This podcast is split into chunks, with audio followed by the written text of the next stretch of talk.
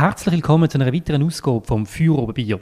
Heute von einem speziellen Ort, nämlich aus dem Zelt. Jawohl, richtig gehört, aus dem Zelt von der gleichnamigen Basler Eventfirma Das Zelt, wo bis zum 2. Oktober auf der Rosenthal-Anlage gastiert.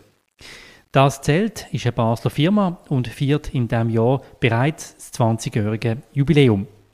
Ich freue mich sehr, dass wir Gelegenheit haben, im Feuerobenbier mit dem Gründer und Direktor Adrian Steiner über diese Erfolgsgeschichte zu reden. Es geht aber auch um die Schwierigkeiten in diesem Business, um Corona, wo eine wahnsinnig schwierige Zeit war, und um die Behörden, die immer kompliziertere Auflagen machen, wenn man ein Zelt aufstellen will.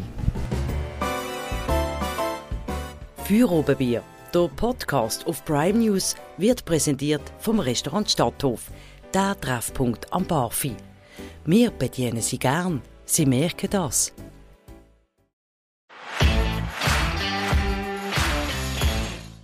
Adrian Steiner, vielen Dank für die Gelegenheit zu diesem Gespräch. Zuerst einmal herzliche Gratulation zu dem Jubiläum 20 Jahre. Sind Sie jetzt auf dem Markt, ich habe es ausgerechnet, Prime News ist fünfmal jünger. Darum meine Frage als sozusagen Jungunternehmer an Sie, wie schafft man das, 20 Jahre auf dem Markt Bestand zu haben? Also ich denke, äh, Unternehmer ist ja eine Leidenschaft. Ich denke, wenn man ja, wenn es nur ums Geld geht, dann würde man das nicht machen. Es hat ja sinnstiftende Motivation hinter dran. Und das ist bei das Zelt ja immer wieder äh, fasziniert mich. Wir tun ja den Menschen Freude bereiten und jetzt tun wir uns auch für den Nachwuchs einsetzen. Und das gibt nämlich immer wieder die Kraft, auch wirtschaftlich. Ja, das ist ja ähm, sehr hart und sehr viel Fleiss, dass man diese Seite tut, ähm, auch bewerkstelligen. Selber bin ich ja Künstler ursprünglich und ich wünschte, ich könnte ja mehr von dem machen, aber es hat halt, wenn eine Firma wenn man jeden Monat über eine Million Rechnungen zahlt, dann ähm, muss man halt schauen, dass die Räder laufen. Eine Million Rechnungen jeden Monat, das ist äh, okay, das ist brutal. Sagen Sie uns doch am Anfang des Gesprächs, was sind die unternehmerischen Grundsätze, die Sie beherzigt haben, die Sie gelernt haben in den letzten 20 Jahren? Also ich bin ja ein Spezialfall, weil ich bin, habe ja noch nie in einer Firma geschafft. Ich bin ja zuerst Künstler gewesen, dann bin ich Anwalt geworden.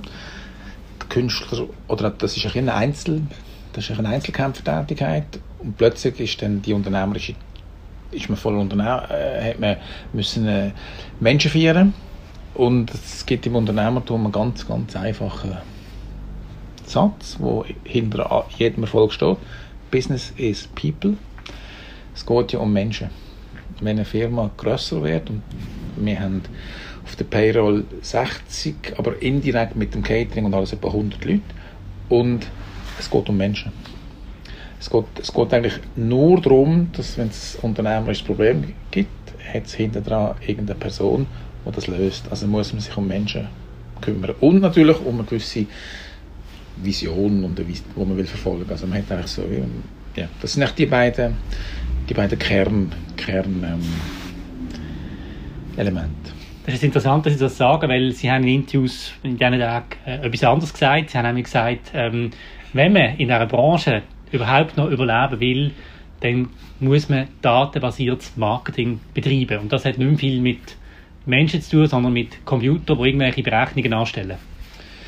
Das tut sich nicht ausschließen, weil das datenbasierte Marketing braucht es wieder die richtigen Menschen dazu. Das ist korrekt. Die Firma braucht die, die herkömmlichen Mitarbeiter, die wir hatten. Die sind nicht digital affin oder datenaffin. Und das, ist, das, das, braucht, das, braucht die richtigen Leute, die das können. Die haben wir jetzt.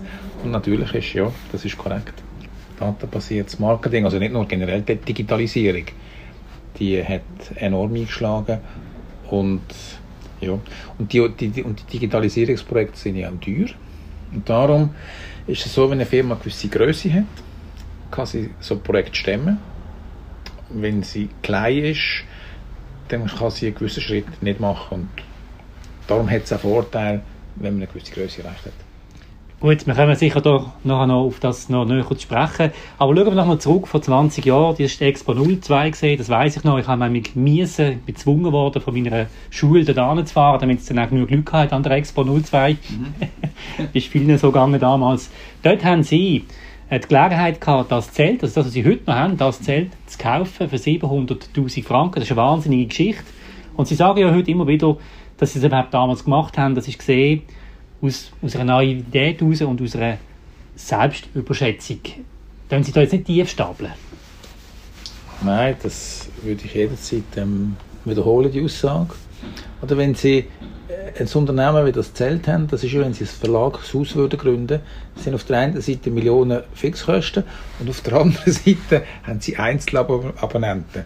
Und wenn Sie so einen Business Case irgendeinem Ökonom zeigen, dann sieht er die Kostenbasis und hat einfach völlig nicht gesicherte Umsätze. Und das ist ein High-Risk-Geschäft zum Aufbauen. Und darum ist es gut, dass eben kein Ökonom, dass es eben keinen Businessplan gegeben hat. Also es das zählt nicht. Und es gibt wahrscheinlich sehr viele andere Unternehmen. Es ist wie ein, ein Gefühl oder ein, ein, eine andere Motivation, so etwas zu starten, ein Freiheitsgefühl. Ich glaube, ich verstand Sie sehr, sehr gut, weil sonst würde es mein Prime News auch nicht geben, wenn Ökonomen das vorher angeschaut hätten. Das ist ziemlich ähnlich und darum, darum ist es eben nicht, es ist vielleicht schon eine Naivität, aber man glaubt ja daran, dass man gut ist im Beruf, das ist die Voraussetzung und dann muss man irgendwann auch ein, ein Killer sein. Man muss es einfach irgendwann auch machen, man muss von drei Meter springen, das sind Sie. Oder täusche ich mich da?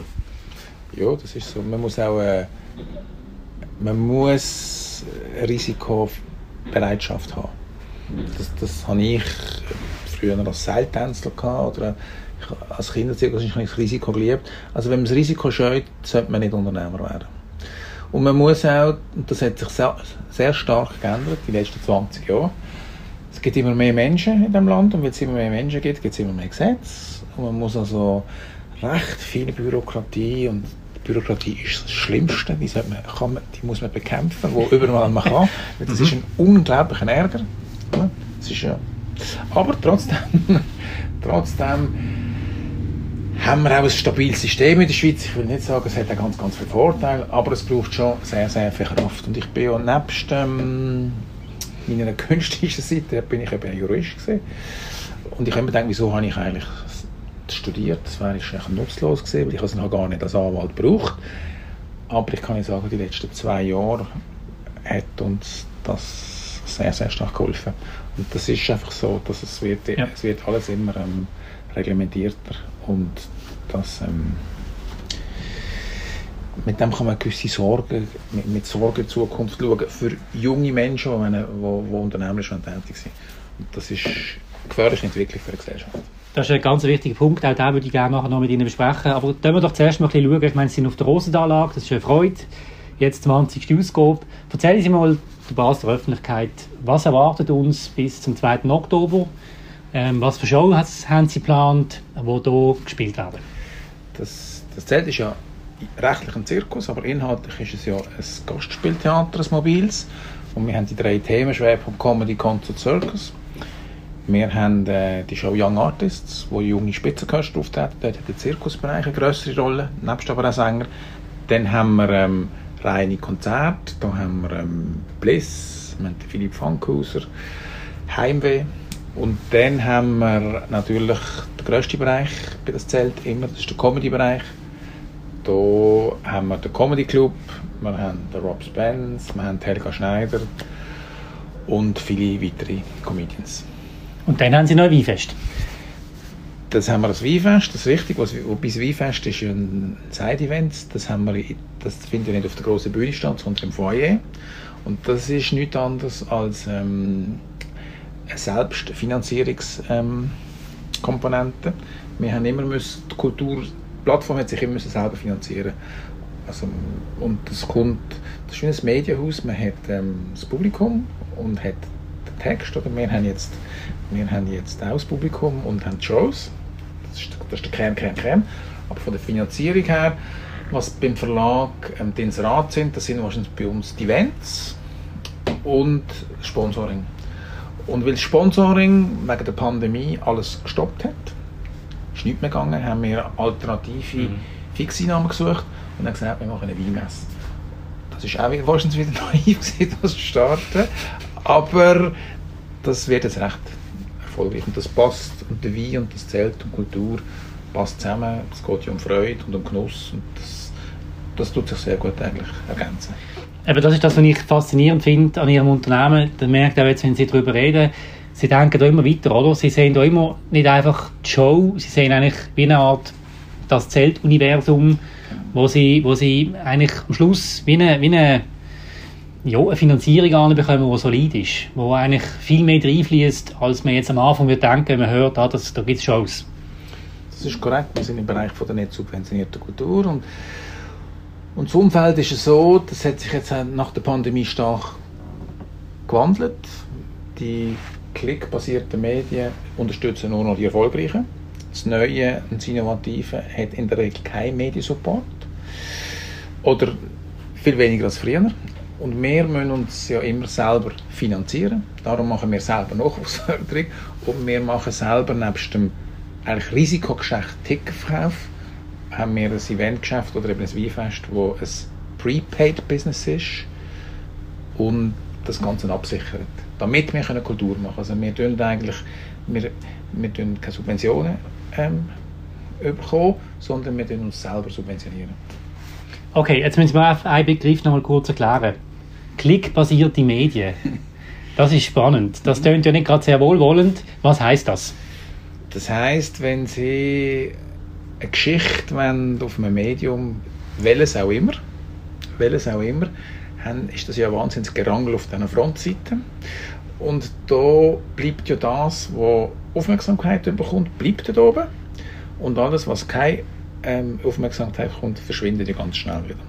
Das heißt, wenn es nicht ähm, eine prominente Person ist oder ein Skandal oder irgend sonst etwas, was wahnsinnig Aufmerksamkeit erheischt, erreicht man ja das Publikum gar nicht. Das ist ähm, ja, und das, und das führt dazu, dass der erfolgreiche Künstler, der bekommt eigentlich mehr Support und der Nachwuchs oder auch der qualitativ sehr hochstehende mittlere Bereich hat immer weniger ähm, Unterstützung. Aber ein kleines Beispiel. Mhm. Ich, habe gehört, der Basel Zeitung unter Herrn Blocher hat ja sehr viele Kulturjournalisten gehabt. Und das hat sich jetzt ähm, unter der der Media Herrschaft ja stark vermindert. Obwohl ich konkret muss danken, was ist, sie schreiben über uns. Es hat doch noch trotzdem. Aber es ist, es, ja. Aber wir haben vielleicht das 20-jährige Jubiläum und haben jetzt die Geschichte, die vielleicht hilft. Ja. Aber wie Sie, für mich ist immer so ein bisschen, wenn, wenn man das so sagt, ich bin ja eigentlich einverstanden und finde es auch nicht so gut, aber das sind ein andere Gründe noch. Aber es ist immer schon so gesehen. Also ich meine, die vorderste Seite hat noch nie ein Medium versucht zu füllen mit Inhalt, der jetzt niemand interessiert.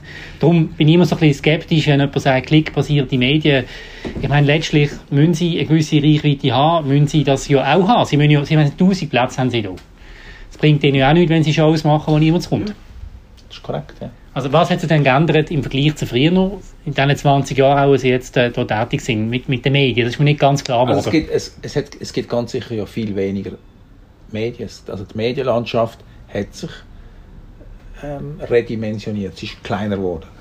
Und als Stelle oder als, als Ergänzung ist jetzt die Welt von Social Media gekommen, die immer wichtiger wird. Also ist, und das ist eine digitale Welt. Und wir reisen ja seit, ähm, ja, seit 20 Jahren durch die Schweiz. Gehen Sie mal auf Aarau, dann haben Sie Radio, TV, Print, Online, das ist alles CA Media. Die gleichen, was Sie zum Beispiel haben. Ja. Das ist eigentlich auch so, das ist ein Findnord, es wird immer enger. Ja. Und das ist sicher früher, ist, das, ist die Medienlandschaft vielfältiger gewesen. Ja. Und interessant ist auch, auch da haben Sie ja eine Antwort gefunden. Das sind Sie ja stolz drauf, das sagen Sie ja immer wieder. Sie haben sozusagen sich losgelöst von den Medien. Was meinen Sie mit dem? Verraten Sie uns doch ein bisschen, was da Ihre Strategie ist, die Sie entwickelt haben, um eben die, die Abhängigkeit nicht zu haben. Also ich glaube, los, das nimmt mich jetzt wunder, wie ich das gesagt habe. losgelöst. Also, also wir haben sicher, sicher brauchen wir immer, alle brauchen Medien, aber auch wenn man im öffentlichen Raum ist. Aber darum ist es sehr, sehr wichtig, dass man vor zehn Jahren haben wir gesagt, Unternehmen müssen selber Medienunternehmer werden. Da haben wir gedacht, was ist das für eine komische Aussage? Zehn Jahre später haben wir sie alle verstanden.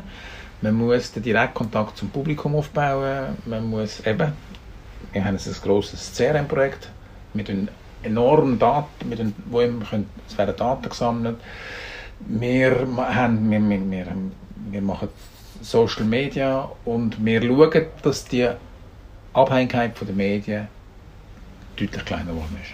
Okay, also es geht um, um das. Ja. ja. Ähm, reden wir doch noch ein bisschen über Kultur und auch die Medien, weil ich glaube, auch hier haben wir doch einige Parallelen. Weil sie, ich erlebe von meinem Beruf, jeden Tag kriegen wir sicher drei E-Mails von Kulturschaffenden oder irgendwelchen sonst Leuten, die irgendetwas von uns wollen. Über das schreiben, über das, über das, über das. Und ich kann Ihnen sagen, kein von denen hat ein Abo. Kein einziger. Oder? Die meisten machen dann kein Abo, haben aber unglaubliche Erwartungshaltungen, was Medien alles sollen machen. Und meine Frage ist jetzt ein bisschen bei Ihnen als kulturelle Institution, und Sie betonen ja, Sie wollen Nachwuchs auch eine Chance geben. Wie sehr ist das bei Ihnen? Ist das auch so wahr oder ist das bei Ihnen ganz ein anderes Thema? Haben Sie eine Zahlungsbereitschaft? Ist das gar kein Problem? Nein, das ist, das, ist, das ist natürlich sehr wichtig, dass man die Medien unterstützt, korrekt. Die haben es ja das ist, also mehr als das zählt, sind ein Live-Medium. Wir, wir haben es ja vergleichbar und das, sind, das ist knallhart. Das ist für alle knallhart. Das ist für alle knallhart. Und genauso wie wenn sie, wenn, wenn bei unserer Show Young Artist Christa Rigotti sagt, kaufen Sie Billette und unterstützen Sie Nachricht, den Nachwuchs von der Schweiz, oder? So ist es nicht wichtig, dass man Abonnements hat oder ins Rad schaltet, damit wir auch damit auch jeder einen Beitrag leistet an die mediale Vielfalt. Ja. Und, und, und mediale Vielfalt ist sehr wichtig, weil das ist letztendlich für die Demokratie in einem Land ja unverzichtbar. Aber ich meine, hat jeder eine Verantwortung. Ja, ich meine es vor allem aus, für Sie in Ihrer Branche.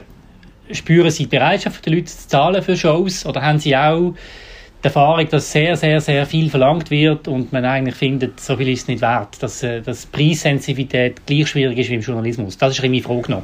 Wir haben eine klare Zahlungsbereitschaft der Leute. Wir haben aber auch ein populär-kulturelles Produkt. Also wir machen ja wir müssen immer schauen, alles was wir machen, muss das Publikum finden.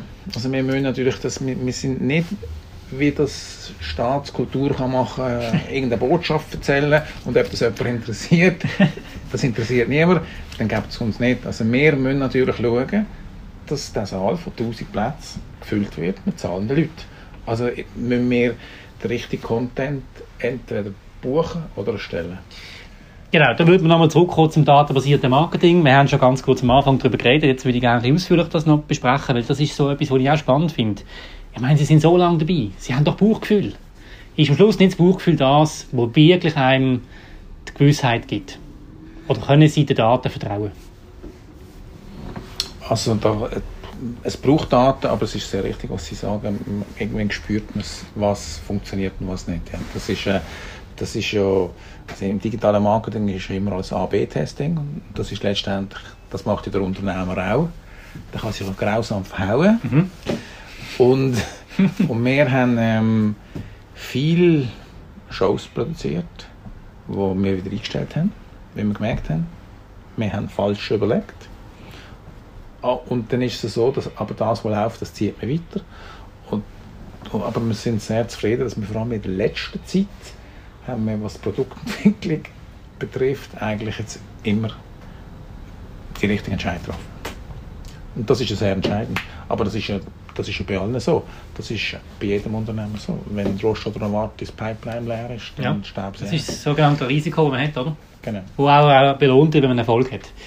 Ähm, meine nächste Frage in diesem Zusammenhang ist, wenn wir jetzt darüber reden, was hat Erfolg und was nicht, warum haben Shows von Komikern, die sich politisch positioniert haben, so mir? Warum ist das so und ist das früher anders gesehen? Ich meine, zum Beispiel konkret Marco Rima, das ist ein sehr bekannter Künstler in der Schweiz, der, ist, der, der, der hat ja, die Shows gefüllt und dann ist Corona gekommen und dann ist es schwierig geworden mit seiner Positionierung, weil er die Meinung so vertreten hat. Aber es ist ja eigentlich auch legitime Meinung zu haben. Irgendwo in diesem Land steht dafür, dass man eine Meinung hat oder darf haben, ohne, ohne Konsequenzen zu tragen.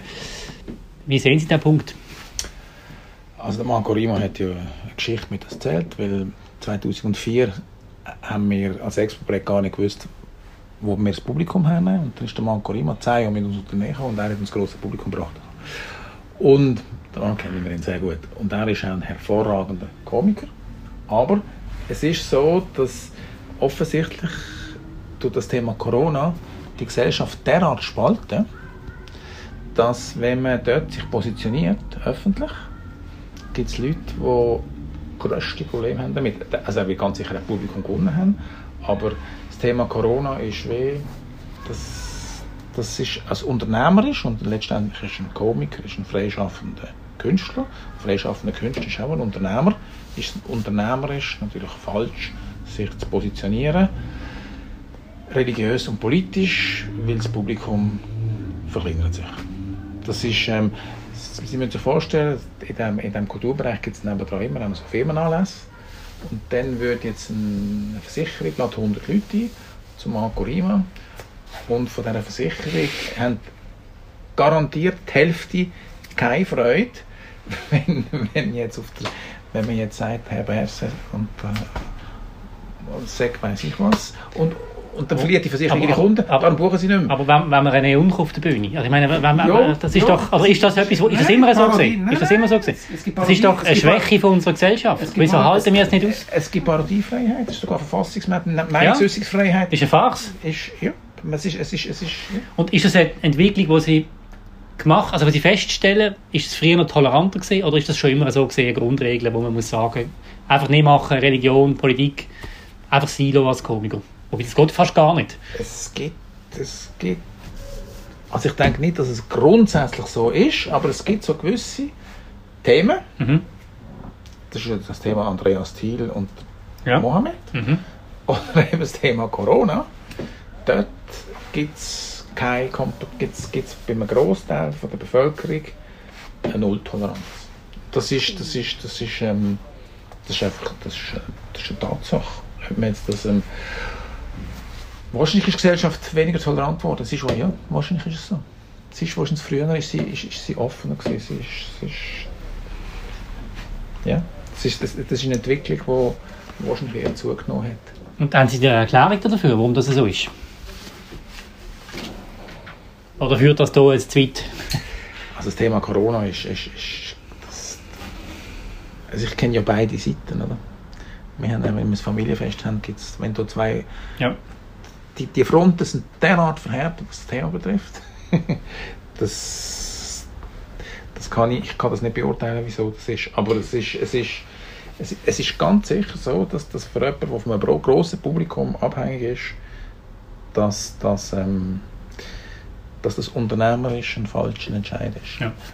Als Gesellschaft ist es schlimm, weil Meinungsäußerungsfreiheit ist das fassungsmäßige Recht und Fassung steht, sollte man einfach, kann man, ja, das ist ja, ja, es ist, es ist, es ist, es ist eine unschöne, es ist eine unschöne Entwicklung und wahrscheinlich hat die Toleranz von der Gesellschaft abgenommen. Können wir doch noch kurz über Corona reden, um das Thema auch abzuschließen, ähm, aus der wirtschaftlichen Perspektive. Ähm, bei uns ist es so gesehen, wir sind dort eineinhalb Jahre alt gesehen, Prime News. Wir haben Kampagnen gehabt, die gebucht worden sind, es hat uns gefreut und dann ist März 2020 gekommen und es ist alles storniert worden. Und es ist wirklich schwierig gewesen, zum Überleben. Bei Ihnen im Jahr genau das Gleiche. Klar, Sie sind viel älter, Sie haben äh, mehr Geld auf der Seite, Sie zahlen Rechnungen von, 100 von äh, was haben Sie Millionen im, im Monat. Ähm, das sind andere Dimensionen. Aber letztlich genau das Gleiche, hat Ihnen die Luft abgestellt.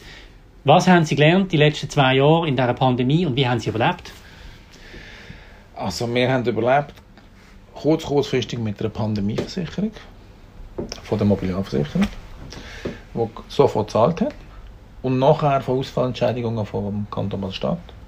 Darüber sind wir ähm, sehr dankbar. Das ist nicht einfach für niemanden, weil es geht, ja. Und das hat die Schweiz ganz sicher ähm, viel besser gemacht als das Ausland. Das ist erstaunlich, wie das ähm, mit dem Schutzschirm funktioniert hat. Nimmt mich ein Wunder, wenn der nächste Schutzschirm kommt, wenn die Energiepreise vervierfachen, geht auch die Halbwirtschaft um. ja, aber das, das, ja. Aber gleichzeitig haben wir natürlich, sind wir, also das ist die eine Seite, aber die andere Seite, man muss dann schon wollen leben. Und wir haben dann uns ja nicht nur auf den Staat verloren, wir sind eine TV-Produktionsgesellschaft geworden, wir haben eben in, das Weinbusiness investiert, wir haben ganz viel gemacht, damit das auch funktioniert, falls die Pandemie sich, ähm, dass noch viel länger gegangen ist oder dass sie gar nicht weggegangen ist. Wir haben Voraussetzungen geschafft, dass wir als Unternehmer können überleben was auch immer kommt. Und Sie haben nie gedacht, in dieser schwierigen Phase, hey, mit Ihrer Frau zusammen, Sie machen ja alles mit Ihrer Frau zusammen, die auch dabei ist, ähm, dass Sie gesagt haben, dass Sie gesagt haben, fertig, Schluss, komm, ist gut gesehen. Nein, das, das hat keinen Platz. Ich kann mir das nie vorstellen, dass das Zelt aufhört. Und ähm, das stimmt, meine Frau Katrin macht sehr, sehr viel. Ich will aber sagen, es das ist immer so ein bisschen, wenn man, das, wenn man der Chef ist, dann hat man das Gefühl, das ist eine One-Man-Show. Das hat ziemlich ein breit abgestütztes, mhm. langjähriges Management und Mitarbeiter würden das tragen, wo sehr viele Leute seit sehr lange an das Zelt eine sehr, sehr wichtige Stütze sind. Das ist, sonst würde das Zelt nicht funktionieren, sonst funktioniert wahrscheinlich keine größere Firma. Einfach, das ist noch sehr wichtig. Ja. Wieder Mitarbeit. Das ist das Führerbier mit dem Adrian Steiner. Er hat ähm, rund 100 Leute, wenn man es pro Show anschaut, wenn ich das richtig so in den anderen Medienberichten, die ich, ich gelesen habe, äh, mitbekommen habe. Und interessant ist ja, wenn sie mittlerweile auf der Rosenthalanlage das Zelt aufstellen, kommen aber gleich viele Beamte, ähm, die es können abnehmen. Ist das richtig, die Entwicklung? Also, äh, es sind jetzt nicht gerade 100, aber ich weiß es, vor 20 Jahren war der Herr Wüttrich, das ist jetzt einer gegeben. Der hat gesagt, der hat gesagt, der hat gesagt, hat gesagt, das ist das letzte Mal. Das hat man dann, das hat man dann sehr häufig gesagt. Das sind Regierungsräte gekommen, gegangen und die Rosenthal ist immer geblieben. und, und, und, aber heute sind es viel, viel, viel mehr. Weil heute gibt es, wenn man mit einem Unternehmen wie das Zelt in eine Stadt kommt, dann gibt es natürlich in, da gibt's das Thema Emissionen im Akustikbereich dann gibt es logischerweise gibt's Stadtgärtner, aber dann gibt es auch, dann gibt's auch die ganze, die ganze Energiethema, die ganzen fossilen Brennstoffe, da wird das ganze Thema Dezibel. Ja. Aber sie kommen seit 20 Jahren, also es ist ja nicht, es ist ja einfach... Es ist immer mehr geworden. Es ist, immer, es, es, es ist einfach immer mehr geworden, aber das ist, das ist einerseits hat es gefühlt eher ein bisschen zu viel als zu wenig Leute, die, die, die bei der Stadt arbeiten. Andererseits ist die Gesellschaft immer komplizierter geworden. Ja, es ist ein bisschen paradox. Auf der einen Seite hat man wirklich müssen sagen, jetzt während Corona, dass eigentlich die Schweiz da von der Behördenseite hat man den Eindruck gehabt, ist eigentlich auch so gefunden, wenn es um Entschädigungen gegangen ist und so, dann am Schluss doch ein gutes Modell gefunden hat wahrscheinlich, kann man, wenn man auf die ganze Welt schaut, sicher sagen. Auf der anderen Seite die Entwicklung, dass der Staat einfach immer fetter wird und fast platzt, also so ist es ja in Basel sowieso, das ist ja gerade für einen Unternehmer schwierig. Also das nervt ja auch, wenn man dann eigentlich das Gleiche macht seit vielen Jahren und dann kommen einfach immer mehr Leute und es wird immer wie anstrengender. Auch da ist meine Frage an Sie, warum haben wir diese Tendenz? Warum, warum immer mehr? Das ist eine gute Frage. Also, also ich kann Ihnen sagen, das muss man sich leisten können. Ich meine, wenn das, der Staat muss einfach sehr reich sein, dass er so viele Leute sich so, so, so einen grossen Lohnlauf kann leisten kann. Das ist gar nicht anders möglich. Das ist ja Geld, ihre Steuern. ja, das ist, also man, das ist, also es gibt zwei Sachen. Einerseits, einerseits wird die Welt immer komplizierter. Das, das ist einfach so. Und wir haben tatsächlich grosse Probleme und ich finde es ja super, dass der Staat sich einmischt und schaut, dass man dass, dass, dass das energetisch und das Thema Nachhaltigkeit, dass das auch in einem mobilen Unternehmen durchgesetzt wird. Das finde ich positiv. Aber auf der anderen Seite glaube ich, dass es ähm, ein bisschen Wohlstandsschienung ist, dass man so einen riesen Staatsapparat hat. Dass auch, würde ich sagen, gesellschaftlich die Leistungsbereitschaft, etwas zu reissen, halt auch ein mehr zu arbeiten, zurückgeht. Ja, es ist ein Problem. Es ist ein Problem, wenn man beim Staat mehr verdient. Das man verdient ja mehr beim Staat, man hat kein Risiko und man müsste ja Voraussetzungen schaffen, dass der Unternehmer, wir müssen, wir müssen ja fördern und feiern, anstatt belasten. Ja. Also vor allem, wenn man, ja, das ist, ähm, das, wir müssen sicher Voraussetzungen schaffen, dass möglichst viele Leute Unternehmer werden im Land. Und da haben wir nicht das beste Umfeld in der Schweiz. Gut, dann reden wir doch noch zum Schluss über ein bisschen erfreuliche Sachen. Das sind jetzt alles ernste Themen gesehen. Ähm, es ist ja wirklich eine Erfolgsgeschichte, die sie hier aufgebaut haben. Also wirklich herzliche Gratulation. Das ist eine ganz tolle Sache.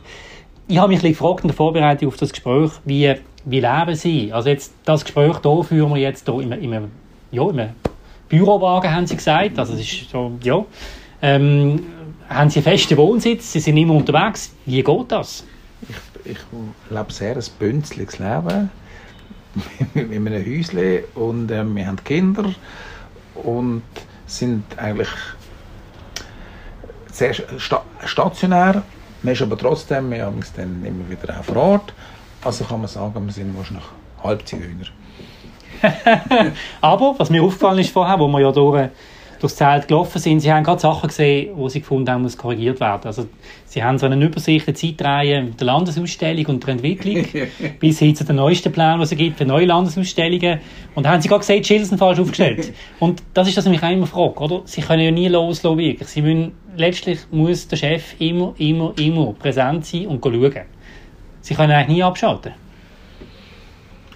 Ja, also das, ja, das, also es gibt sicher auch, es gibt, es gibt Bereiche, wo ich nichts zu tun habe, damit die laufen. Aber natürlich, wenn ich etwas sehe, dann, dann muss ich sagen, ja. Ich bin, also meine Frau zum Beispiel, die kann sich besser abgrenzen. Ich bin, ja, ich tue ja jede Nacht verwachen und dann tippe ich in mein, in mein, in mein Smartphone da wieder irgendwelche Sachen rein und das sollte man nicht machen, weil von das Hirn abschalten, mhm. kann man nicht einschlafen, aber ja, das, ist, genau. das ist immer so. weil, weil es ist ein Stress, wenn man etwas im Kopf hat, muss, es, muss, muss es ja bereits wieder verarbeitet werden. Und das ist so. Aber das ist, ich bin trotzdem privilegiert und ich mache das ja gerne, es hat ja eine grosse Leidenschaft dabei. Es ist ja auch ein Privileg, Sachen sich zu dürfen überlegen und dann sie zu realisieren. Also, man, man, als Unternehmer manifestiert man ja die Zukunft. Und das ist ein spannender Sachverhalt. Und das, ja, das ist am Anfang ist das manchmal, ähm, ich glaube, das haben halt praktisch, das haben die meisten einfach klopft ja fast. Oder? Das ist fast nicht anders möglich, aber irgendwann lernt man mit mehr Daten, mit mehr Prozess, aber wahrscheinlich auch mit einer längeren Intuition sichere Entscheidungen. Und wie, dass zum Schluss schaffen sie es nicht auszubrennen und einfach die Freude am Leben zu behalten, Ausgleich zu finden. Wie schaffen sie das? Wie haben sie es geschafft? Das kann ich Ihnen sagen, das kann ich Ihnen vorstellen in das Zelt. Das ist kein Witz. Und, das, und dann gibt, das gibt mir das wahnsinnig viel Energie und dann freue ich mich. Das ist, also, es ist immer wieder gut, auch wenn es viel Mühsames gibt. Und, und, und auf der anderen Seite, ich, bin, ich habe ein gutes Umfeld. Das ist vielleicht nicht ganz unwichtig, dass ja, jetzt in meinem konkreten Fall auch meine Frau ist ja Teil vom, vom, vom System, zwar jetzt neu als Sängerin, also erfolgreiche Sängerin, dass man das miteinander kann teilen die Passion. Aber ja, es ist, ähm, ich, ich bin mir das gewöhnt und man tut sich vielleicht automatisch hat man einen Schutzschirm. Man, man, man, man tut sich angewöhnen, irgendwann, dass man um 6 Uhr ins Büro geht und dann kann auch, auch so überall rennen, man hat dann einfach vier Uhr. Letzte glaube ich Ihnen nicht ganz, aber ähm, ist das wirklich so? Das können Sie? Ja, Sie können nicht, Sie können nicht ähm, eine grosse Firma führen und das Gefühl haben, Sie können auf Tagesbasis alle Pendenzen erledigen.